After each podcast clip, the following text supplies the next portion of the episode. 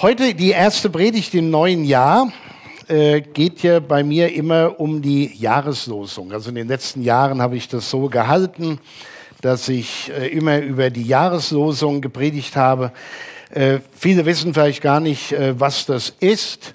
Die Jahreslosung sie steht auf vielen christlichen Kalendern, auf Bildern und, und, und finden wir dann Worte, die ausgesucht wurden und die einem so durch das neue Jahr begleiten sollen. Sie wird immer ausgesucht von der ökumenischen Arbeitsgemeinschaft für Bibellesen. Und ich habe da noch mal einen ganz interessanten Satz gefunden, den ich euch mal vorlesen will. Der hat mich äh, in der aktuellen Situation doch ziemlich angesprochen. Da heißt es in einer Veröffentlichung, die aktuelle politische und gesellschaftliche Situation spielt bei der Auswahl dieser Losungen keine Rolle, weil die Auswahl stets vier Jahre im Voraus stattfindet. Und das finde ich bemerkenswert, wenn ihr gleich seht, was die Jahreslosung ist. Und auch in der Vergangenheit war das ähnlich, ist man erstaunt, wie gut das dann passt wie gut das dann hinkommt. Wichtige Gesichtspunkte sind dagegen, schreibt man, dass eine zentrale Aussage der Bibel in den Blick kommt, und zwar in einprägsamer und möglichst knapper Formulierung. Ein Bibelwort, das in besonderer Weise ermutigen, trösten, Hoffnung wecken oder auch aufrütteln und provozieren kann. So kommt es zu diesen Jahreslosungen. Ich finde sie gut. Vielleicht können wir sie jetzt einfach mal zeigen, wie die in diesem Jahr heißt. Wer zu mir kommt, den werde ich nicht abweisen. Wie passend, oder? Ich glaube, ohne ein Wort gepredigt zu haben, weiß jeder schon, wie wichtig das in dieser Zeit ist, nicht abgewiesen zu werden. Habt ihr schon mal erlebt, abgewiesen zu sein? Abgelehnt worden zu sein von anderen? Oder vielleicht muss ich besser fragen, wir hatten das noch nicht erlebt. Dann habe ich eine schlechte Nachricht. Äh, jeder wird es irgendwann mal kriegen. Jeder wird irgendwann mal erleben müssen, abgelehnt zu werden, abgewiesen zu werden. Das ist alles andere, alles schön. Persönlich muss ich sagen, habe ich das schon oft erlebt. Zum einen, weil ich war, wie ich war zum anderen, weil ich bin, wie ich bin. Es gefällt nicht immer jedem, wie ich bin oder was ich denke, was ich für Überzeugungen habe oder weil ich manches anders gesehen habe als andere, aber auch weil ich vielleicht was getan habe, was nicht gut war oder sogar richtig schlecht und schlimm. Wo wir dann bei Gott Vergebung bekommen für das, was falsch gelaufen ist aber Menschen Mühe damit haben, dass man irgendwas gemacht hat, was nicht in Ordnung war. Aber Ablehnung zu erfahren, oder wie sagt man so schön, abgestempelt zu werden, in eine Schublade gesteckt zu werden, in die man nie rein wollte und in der man sich auch nicht sieht, aber plötzlich merkt man, die Leute denken, du gehörst da genau rein. Das ist schlimm, das tut weh. Und vor allem, wenn man diese Ablehnung, dieses abgewiesen werden von Menschen erlebt, wo man immer dachte, wir verstehen uns doch wunderbar. Und auf einmal, hä, was ist da los? Was ist passiert? Man versteht es einfach nicht.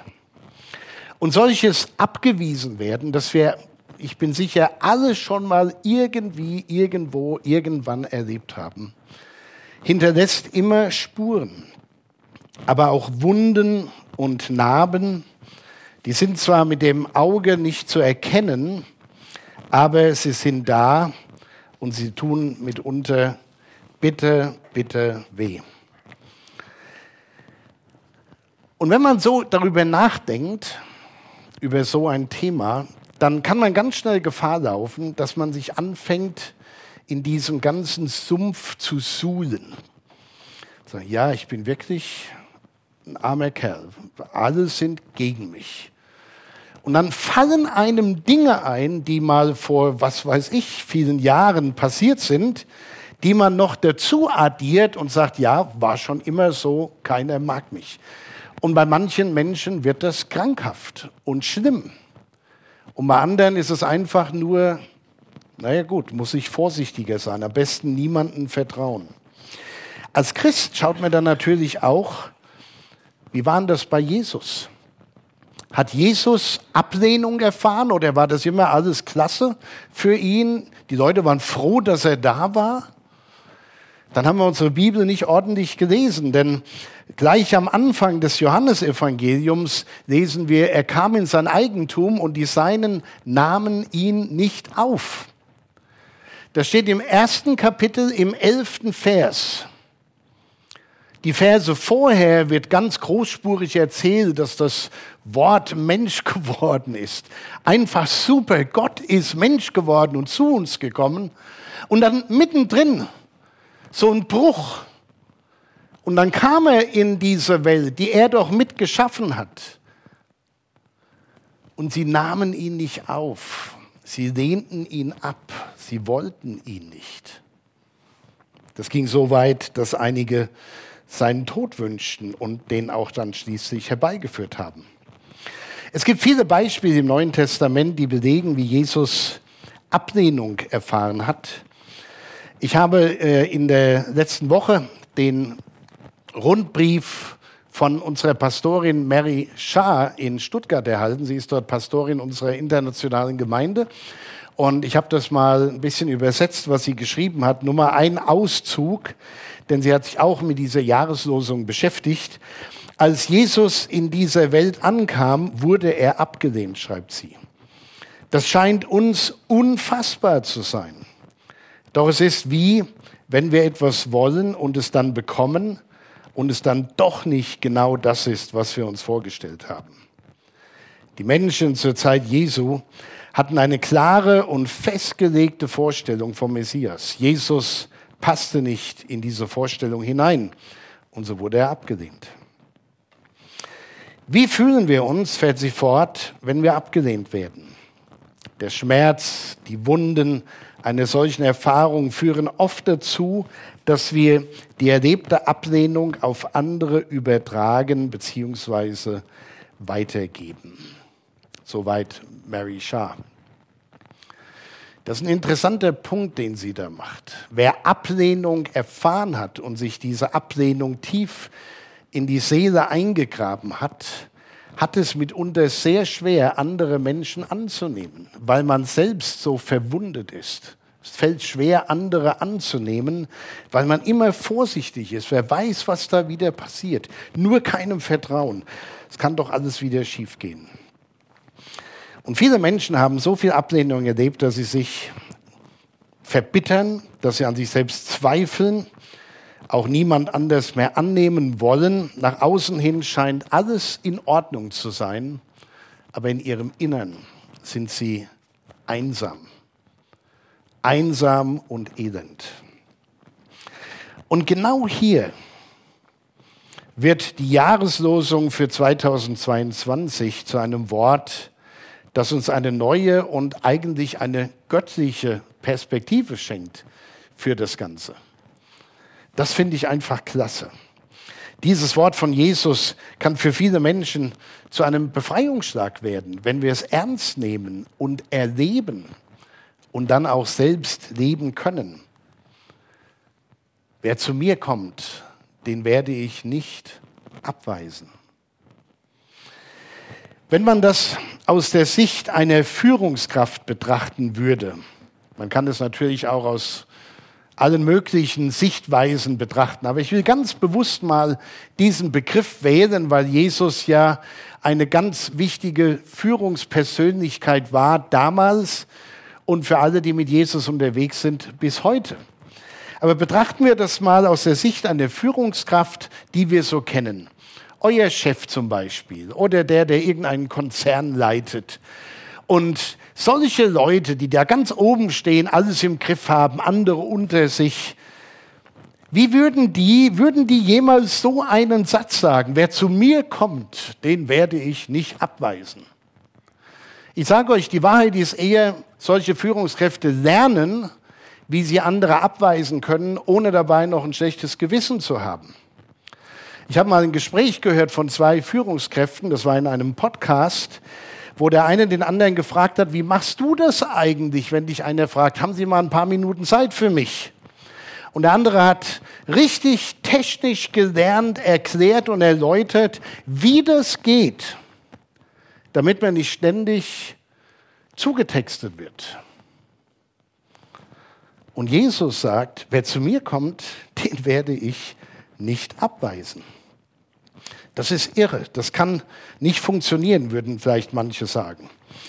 Jesus hatte nur drei Jahre Zeit, um zu predigen, das Reich Gottes zu erklären, seine Jünger auf die Zukunft vorzubereiten, Menschen zu heilen, wirklich Großes zu tun, um die Welt zu verändern. Drei Jahre etwa, ja, plus minus, war er unterwegs. Mehr war das nicht. Das sollte man doch meinen, dass ein solcher göttlicher Auftrag von Anfang bis Ende durchgetaktet ist. Wie ist das denn, wenn die, die äh, englische Königin nach Deutschland kommt? Ich weiß nicht, manche lieben sowas ja. Mich, ich brauche das jetzt nicht so. Meine Frau, die guckt sowas gern. Überhaupt so, das ganze Höfische ist immer mal ganz schön. Äh, aber was für ein Aufriss da gemacht wird, wie viel Vorbereitung, überhaupt wenn hohe Persönlichkeiten. Wir hatten mal äh, einen Minister hier, den, den äh, Dr. Kauder, bei uns für eine Veranstaltung in unserer Kirche. Ich habe noch nie gesehen, was da abgeht. Sicherheitskräfte, die kommen, alles durchchecken. Mit Hunden sind sie hier durchgegangen, haben überall in der Technik rumgeschnüffelt, ob irgendwo was Sprengbares ist oder so. Äh, war schon sehr interessant. Und das war jetzt nicht der König oder die Königin. Aber man macht einen Mordsaufriss. Solche Besuche, die sind immer durchgetaktet bis ins Detail. Jesus hat drei Jahre, um alles zu erledigen, was wichtig ist. Und wenn man nur drei Jahre hat, um die Welt zu retten, dann darf man doch eigentlich keine Zeit verlieren und keine Zeit vergeuden. Schon gar nicht mit Leuten, die, naja, die sind es eigentlich gar nicht wert. Menschlich gesprochen. Die wollen doch bei den wichtigen Dingen und Aufgaben nicht gestört werden. Und dann lernen wir von Jesus, Jesus war völlig anders. Der war völlig anders. Wenn ich das Neue Testament lese, gewinne ich den Eindruck, dass Jesus gerade in den Momenten, wo er bei seinen wichtigen Aufgaben unterbrochen wurde, einige der genialsten Dinge getan hat. Das Beispiel, ein Beispiel ist hier Johannes 6 natürlich. Johannes 6, wenn ihr das ganze Kapitel mal lest, da geht es um die Speisung der 5000. Da waren Menschen ihm gefolgt, weil er gesprochen hat. Es gab nichts zu essen an dem Ort, wo sie waren und er gibt ihnen Brot und er gibt ihnen Fische. Und anschließend war Jesus, so würde ich das mal behaupten, absolut KO. Aber er nahm sich die Zeit, speiste die Menschen. Die Menschen waren so begeistert von dem, was sie da erlebt haben, dass sie ihn zum König machen wollten. So heißt es im Johannesevangelium. Jesus musste flüchten, damit er nicht das Falsche passiert. Später suchten sie ihn, folgten ihm, wollten mehr von ihm hören und mit ihm erleben. Die Menschen waren so begeistert, dass Jesus sagen musste, Leute, es gibt was Besseres und Wichtigeres, als nur, dass ihr mal Brot habt, um jetzt satt zu werden. Hier zum Beispiel in Johannes 6, 33 bis 35 schreibt er, denn Gottes Brot ist das, das vom Himmel kommt und gibt der Welt das Leben. Das sprachen sie zu ihm, Herr, gib uns alle Zeit solches Brot. Aber Jesus sprach zu ihnen, ich bin das Brot des Lebens. Wer zu mir kommt, den wird nicht hungern und wer an mich glaubt, den wird nimmer mehr dürsten. So, Vielleicht haben wir das Bild noch im Kopf. Tausende von Menschen, die Jesus versorgt hat, zu denen er gesprochen hat. Und dann heißt es hier im 36. Vers, aber ich habe euch das alles gesagt, ihr habt mich gesehen und glaubt doch nicht. Ihr glaubt doch nicht. Was macht das mit einem? Wenn man so vieles tut, so viel leistet, so viel Einsatz bringt, und dann muss Jesus feststellen, aber ihr glaubt ihr doch nicht. Es ist einfach nur schade. Jesus war immer im Einsatz, immer noch mehr, noch mehr Menschen, noch größere Wünsche, Wahnsinnshoffnungen und dann immer wieder Unterbrechungen und Unterbrechungen. Ich will euch mal ein paar Beispiele für diese Unterbrechungen geben, und zwar aus dem äh, Markus-Evangelium. Ich werde die nur kurz äh, skizzieren. Zum Beispiel in Markus 1, da lesen wir von der Heilung eines Aussätzigen. Jesus hatte gerade viele Wunder getan. Die Menschen haben die, die ganze Hofeinfahrt blockiert und Jesus hatte sich zurückgezogen, um zu beten. Und dann kommt einer der Jünger und sagt, Meister, die Leute sind da, du wirst gebraucht, wir müssen hier weitermachen, wir haben gerade einen richtigen Lauf. Und Jesus sagt, okay Jungs, lasst uns weiterziehen in die anderen Städte und Ortschaften, um das Evangelium zu predigen, denn dafür bin ich gekommen. Dass das alles stehen, zieht weiter. Aber die Menschen waren auch da, wo er hingezogen ist.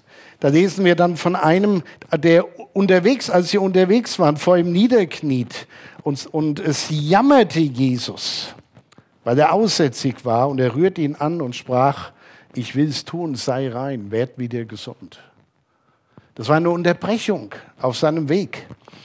Oder im nächsten Kapitel, die Heilung eines Gelähmten. Wir kennen diese Geschichte, wo Jesus in einem Haus ist, predigt, die Bude ist so voll, niemand kann mehr rein und vier Freunde bringen einen Gelähmten auf einer Trage. Durch die Tür geht's nicht, also gehen sie aufs Dach, decken das Dach ab, lassen den runter und Jesus heilt diesen Menschen und unterbricht vielleicht eine ganz wichtige Predigt.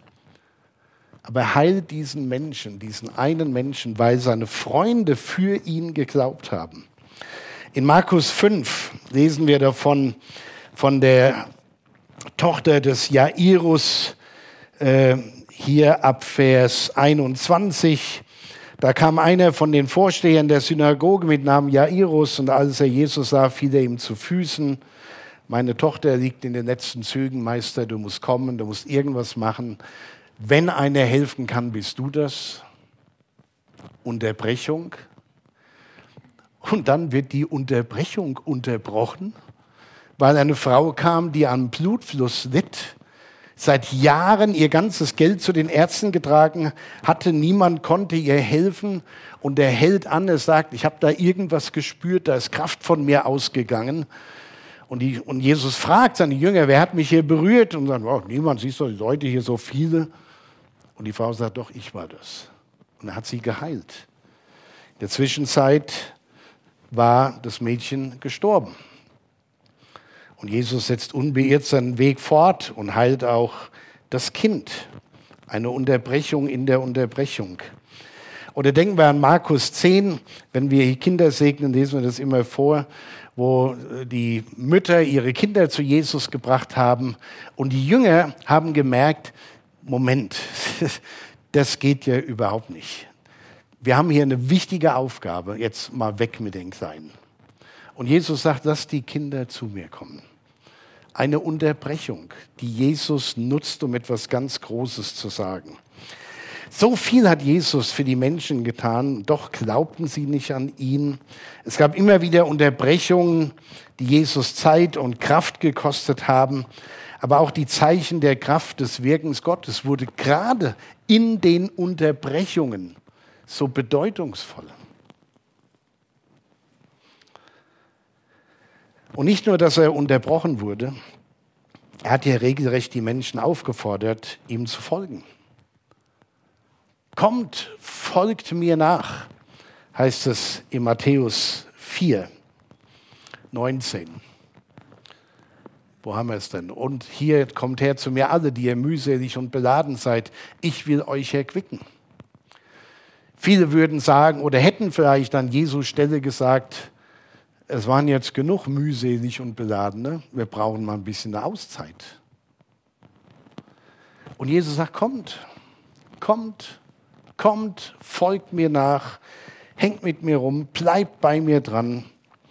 Wird ihm das nicht zu viel? All die Menschen, die was von ihm wollen, die ihn teilweise ablehnen, die ihn später kreuzigen würden. Jesus sieht das, weiß das, weiß, wie die Menschen ticken. Und trotzdem lädt er es hier ein, folgt mir nach. Hätte er nicht die Prioritäten anders setzen müssen oder können? Hätte er nicht den Jüngern sagen müssen, hör mal, wie bei den Kindern, das war ein guter Start, jetzt zeige ich euch noch, wie ihr das machen müsst, wenn da Pharisäer kommen oder Schriftgelehrten. Wir brauchen hier eine Prioritätenliste und nur die lasst ihr vor, die anderen haltet ihr von mir weg. Nee. Jesus sagt, folgt mir nach, kommt zu mir alle, lasst die Kinder zu mir kommen. Jesus war die bedeutendste Führungskraft der Geschichte, die den Lauf der Welt verändert hat. Bis heute und bis in die Zukunft, selbst in, die, in diese Sphäre hinein, wo es keine Zeit mehr gibt, in die Ewigkeit. Er hat nicht wie ein Manager das Volk von sich gehalten, sondern gesagt und gemeint, wer zu mir kommt, den werde ich nicht abweisen. Ich bin so dankbar, dass bei Gott alle Menschen gleich sind. Dass es da keine Unterschiede gibt, dass er nur die Christen aus Deutschland, Amerika, Russland oder woher liebt, sondern jeder, der zu ihm kommt, der sich ihm anschließt, egal welche Sprache er spricht, egal welchem Volk er angehört, jeder ist bei ihm willkommen. Bei Jesus gibt es keine Abstandsregeln. Er macht auch nicht die Unterschiede in der C-Frage, die wir in unserer Gesellschaft äh, durchleiden und, und erleben. Das gibt es bei Jesus nicht. Das ist egal, ob einer arm oder reich ist. Er macht nicht mal einen Unterschied, ob einer wirklich tiefgläubig ist oder ob er noch gar nicht glauben kann. Wer zu mir kommt, den werde ich nicht abweisen. Auch den, der sagt, das ist zwar alles interessant, was du gesagt und getan hast, aber so richtig glauben kann ich daran nicht. Jesus sagt dann, komm, komm zu mir. Ich werde dich nicht abweisen und erlebe einfach, was es bedeutet, mit mir unterwegs zu sein.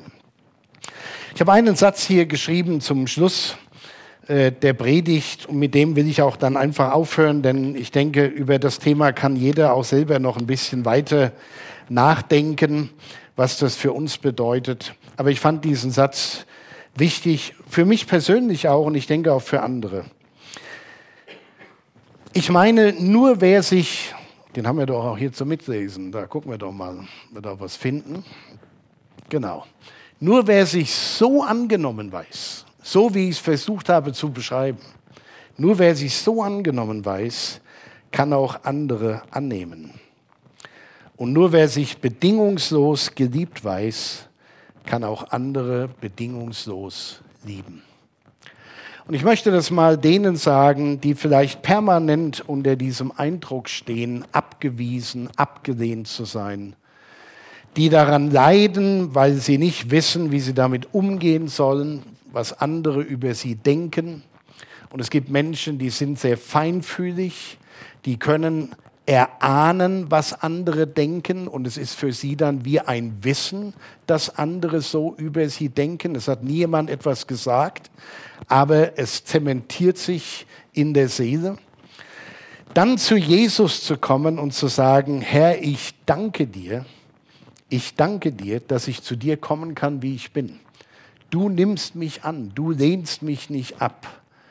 Lass mich das begreifen, lass mich das verinnerlichen und dann hilf mir auch andere so anzunehmen, wie du sie angenommen hast. Amen.